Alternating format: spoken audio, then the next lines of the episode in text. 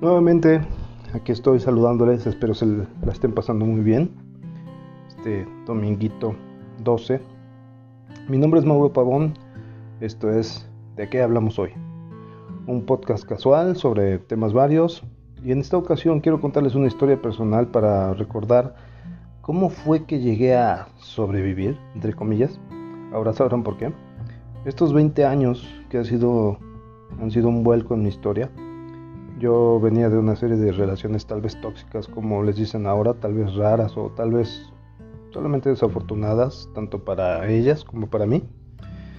Bueno, esta es una especie de parodia a los podcasts que existen sobre cómo sobrevivieron al 11S. De alguna manera esta fecha marcó sus vidas, la mía fue marcada al día siguiente. En esa época yo tenía 35 años, la fecha es muy memorable por dos cosas. Una es el día después de los acontecimientos terroristas del 11S y la otra una cita en un VIPS que cambiaría mi vida sin saberlo. Tenía un amigo al cual conocí en la primaria y nuestra amistad se remontaba más allá de 25 o 30 años. Este amigo, Eduardo, ya estaba casado y tenía dos hijos, uno de ellos en edad preescolar y el otro recién había iniciado la primaria. Este amigo tenía al más pequeño en un kinder, en donde, de acuerdo a las pláticas de él, había una maestra que le caía súper bien. En sus palabras se ve que es muy buena onda. Y lo mejor es que al parecer es soltera y sin compromiso, por lo cual te conviene conocer. Haciendo un poco de contexto, como dicen eh, por ahí, pues ahí les va.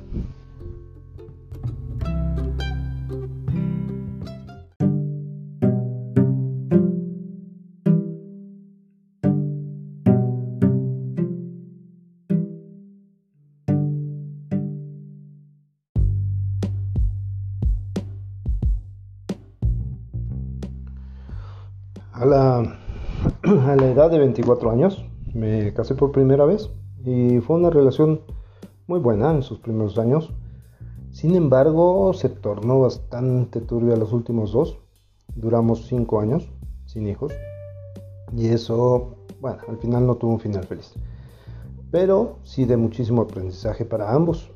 Posterior a esto vinieron muchas relaciones fallidas y no hablo de fallidas como malas, más bien lo digo por no proseguir y quedar simplemente como dos personas que se conocieron, convivieron y al final siguieron caminos distintos. Cuando la supuesta unión es para seguir juntos y crecer en pareja. Bueno, pues al final esto no fue así. Seguía viviendo en soledad, la cual no es mala. Al contrario, yo llegué a amar vivir así. Pero llega un momento en la vida en que te das cuenta que la vejez no será precisamente tu mejor compañera. Total, que mi vida fue un auténtico desmadre. Durante seis años viví solo en un departamento, mm, bebí, viajé, hubo fiestas, parejas, trabajos varios, tristezas, alegrías, desilusiones que fueron forjando la persona que soy actualmente. Buena o mala, pero feliz. Y con muchas expectativas de salir, de seguir mejorando. Bueno, una tarde llega mi amigo el del hijo que, tenía el hijo en el kinder, muy emocionado y contento diciendo, hoy es el día. ¿Qué día? ¿Qué te pasa? ¿Por qué tan contento? Me, le digo, ¿a quién vas a ver o qué? Yo no, tú vas a tener la cita. Y no es una cita, es la cita. ¿De qué hablas? Pues te acuerdas de la maestra de mi hijo que te dije que se ve que es, pues, un desmadre y que está muy guapa. Ayer le dije que si aceptaba una cita sigas contigo. La verdad es que le he hablado mucho de ti, así como a ti te he hablado de ella. Y al principio no quería. Bueno, la verdad, ya llevo muchos días diciéndole que acepte una cita ciegas y hasta ayer me dijo que sí. Y es hoy. Hablaba muy emocionado como si la cita fuera para él, cosa que a mí lejos de causarme emoción me daba miedo, inseguridad, pena, risa, no sé qué otras sensaciones más, pero emoción así sola, no. Inmediatamente me reí y le dije, ¿estás loco? Me dijo, ¿por qué? Con cierta risa y admiración. Le dije, ¿por qué no? ¿Cómo voy a ir a una cita así? Además ella, ¿cómo pudo aceptar? O sea, debe de estar muy fea o muy gorda, vulnerable para aceptar salir con alguien así a ciegas. Eh, me dice, no, nada de eso. Ni está gorda, ni está fea. Y vulnerable, pues menos. Si te digo que se ve que le gusta pues salir y no sé, echar desmadre. Bueno, además no va a ser solo. Vamos a ir tú, el Javier, otro amigo, y yo y ella va a llegar ahí y voy a estar platicando, bueno, vamos a estar platicando todos y no lo dejé terminar. Le dije, menos si vamos todos, ¿cómo crees? Su única respuesta fue, ah, que la chingada, dijo él. Y bueno, es a las 7 en el VIPS de las ánimas. ¿Pasamos por ti o nos vemos allá? El Javier sí va a ir. Le digo, pues claro que va a ir, es un chismoso, solo va, va a ir para ver pues, eh, ¿con qué defecio me hiciste una cita? Se rió y me dice, claro que no. Ese güey va a constatar el buen gusto que tengo para conseguirte mujeres. Le digo, mujeres, como si me hubieras conseguido muchas. Ya en serio, no está fea o visca o no sé, algo debe, debe de tener para, para ir a una cita así. Me dice, que no. Está bien. Bueno, pues ahí los veo a las 7. Su respuesta fue, no vas a ir, pinche Mauro. Digo, claro que sí voy. Ahora ya me entró la duda y pues voy.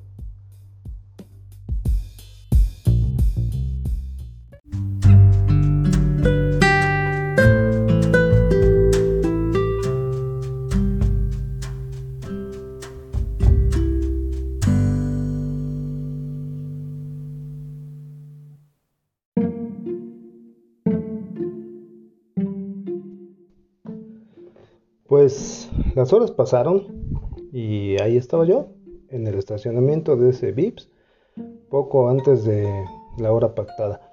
Perdón, para los que me están escuchando en, otros países, VIPS es una cadena de restaurantes que antes era muy buena.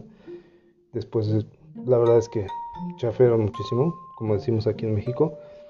Eh, pero bueno, era, era una eh, una cadena de restaurantes existe aún, todavía existen sus restaurantes. Y bueno, el caso es que se hizo la cita ahí. Eh, poco antes de la hora pactada, pues estaba yo ahí esperando con cierta desconfianza para ver qué sería lo que iba a pasar. Mm, a los pocos minutos llegaron ellos, los dos solos en un coche, sonrientes y muy contentos. ¿Qué onda? ¿Ya pediste mesa? No, ni pensé que fueran a venir. Acto seguido entramos y pedimos una mesa. Nos dieron una de esas mesas que les llaman gabinetes, donde caben solamente cuatro personas. Ellos dos se sentaron juntos y yo me senté, bueno, yo me senté viendo hacia la entrada. A mi espalda quedaban los baños y bueno, pasaban ya de las 7. Les dije, no va a venir, lo sabía. Por lo cual todos pedimos un, yo pedí un café americano ellos eh, pidieron vasos con agua y bueno, debía haberlo eh, pensado, debía haberlo previsto, pero bueno, ellos pidieron vasos con agua, yo pedí un café americano y me prendí un cigarro. En ese entonces existían las áreas de no fumar en los VIPs y bueno, pues estábamos en una de ellas. Fumaba Camel, el Marlboro me gustaba, pero no tenía ese saborcito más alegre que tienen los Camel. Así que Compré unos Marlboro Light porque no había Camel. En fin. Ya había pasado tal vez unos 15 minutos y platicábamos alegremente como habiendo olvidado a qué íbamos realmente ahí, ¿no? la cita. De pronto llegó una mujer, bueno, entraron muchas personas, pero entró una mujer que llamó particularmente mi atención. Era una mujer con el cabello negro, rizado, muy espeso, eh, algo largo, más o menos abajo del hombro, alta, no delgada, pero no gorda, más bien lo que noté es que tenía mucho gusto. Vestía un suéter color rojo, unos jeans azul claro, zapatos de tacón medio. Muy sonriente, lo recuerdo perfecto. los labios pintados con un rojo discreto, unos ojos enormes, hermosos, blanca, caminando con algo de inseguridad como buscando a alguien. Mientras esto pasaba, yo pensé, ojalá esa fuera la cita. Wow, está muy guapa. Entonces le dije a Eduardo, voltea, mira la que acaba de entrar. Él voltea y se levanta diciendo, hola, aquí. Yo le digo, neta, es ella. Él solo ríe y avanza unos pasos hacia, hacia, ella y la saluda con la mano. Y un beso fingido en la mejilla, ya saben cómo se estilaba antes de la pandemia. Ella muy sonriente, característico eh, hasta hoy en día en ella. De, pues, no sé, o sea, esa sonrisa como cuando estás nervioso, pero quieres hacerte el fuerte, aunque por dentro no sabes ni qué onda. Bueno, los dos Creo que a los dos nos pasaba lo mismo. Se sentó al frente mío. Al momento de que ella llegó, todos nos levantamos. Y entonces nos reacomodamos. Ella se sentó al frente mío y ellos dos se sentaron juntos. O sea, me refiero a Javier y Eduardo. Pero eh, algo murmuraron, se levantaron y dijeron, vamos al baño. ella y yo nos sentamos y yo seguía viéndola como quien ve a una, a una aparición. No es que fuera algo increíble, Simplemente no esperaba que una, pues que una guapa mujer fuera la que había aceptado ese tipo de cita. Los dos no sabíamos ni qué decir, así que inicié yo. Yo soy el más sociable que ella, y así que le pregunté, ya saben, trivialidades. Pedimos café, nos encendimos un cigarro. Ella también traía su cajetilla, solo que de malboros rojos. Yo mis like y me sentía medio gay. Discúlpenme a los gays, pero así decían en ese entonces que los que fumaban like era para gay. Bueno, la plática inició y trajeron los cafés, pero mis amigos no llegaban. Ya habrían pasado tal vez 10 minutos. Y entonces dije, ah, estos cotes no regresan, ¿qué hacen? Ella me dijo, yo los vi pasar de ese lado, imaginé que iban al coche porque no se despidieron. Qué poca madre, pensé mientras reía. Solo me quedó decir, ah, estos ya se fueron. En fin, ya que. Ella sonrió y dio un sorbo al café. Así como algo nerviosa, ¿no? Bueno, serían algo así como las 8 de la noche cuando esta aventura inició. La plática fue, pues ya saben, desde que te, a qué te dedicas, pasando por de dónde vienes, qué haces, cuando sales a divertirte, en fin, cómo son tus fines de semana, porque no tienes novio, cómo eras de pequeña, cómo son tus padres, cuántos hermanos o hermanas tienes, entrando en pláticas ya un poco más serias como eres infiel, has sido, has sido infiel, cuéntame más de ti, este, cómo eres tú en una relación, en fin, ya lo saben.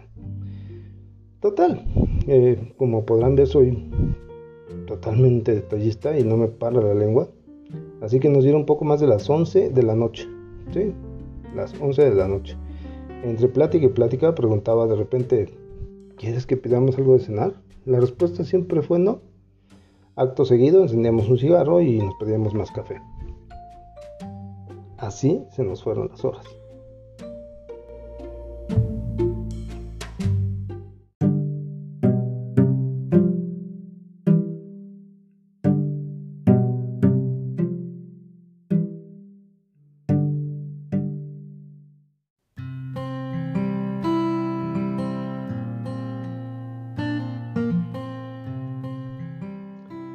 Bueno, pues la noche con la plática más amena y sincera, creo que por ambas partes, que había tenido en muchos años, disfrutando de una sonrisa angelical, una mirada penetrante y un ambiente tan agradable que las horas pasaron sin darnos cuenta.